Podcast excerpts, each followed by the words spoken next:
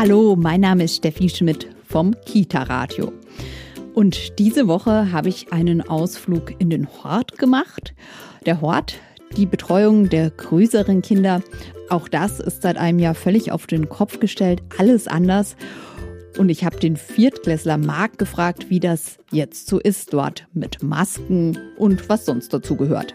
Also, wir dürfen die Masken nur entweder im Garten bei drei Meter Abstand oder wenn wir zu zweit im Hausaufgabenraum bei no, wenn wir nur lüften und zu zweit im Hausaufgabenraum sitzen, dürfen wir auch die Masken abtun, genauso wie auf den Paletten, die wir dort Sitzpaletten. Und da braucht, wenn man da als einziger sitzt, darf man auch kurz die Maske runter tun.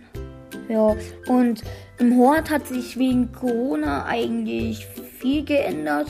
Denn zum Beispiel, wir haben ja seit dem Sommer eine Trennung der Kinder, aber und jetzt haben wir auch getrennte Gartenabteile, aber ohne Corona würden die dann wieder zusammengelegt werden.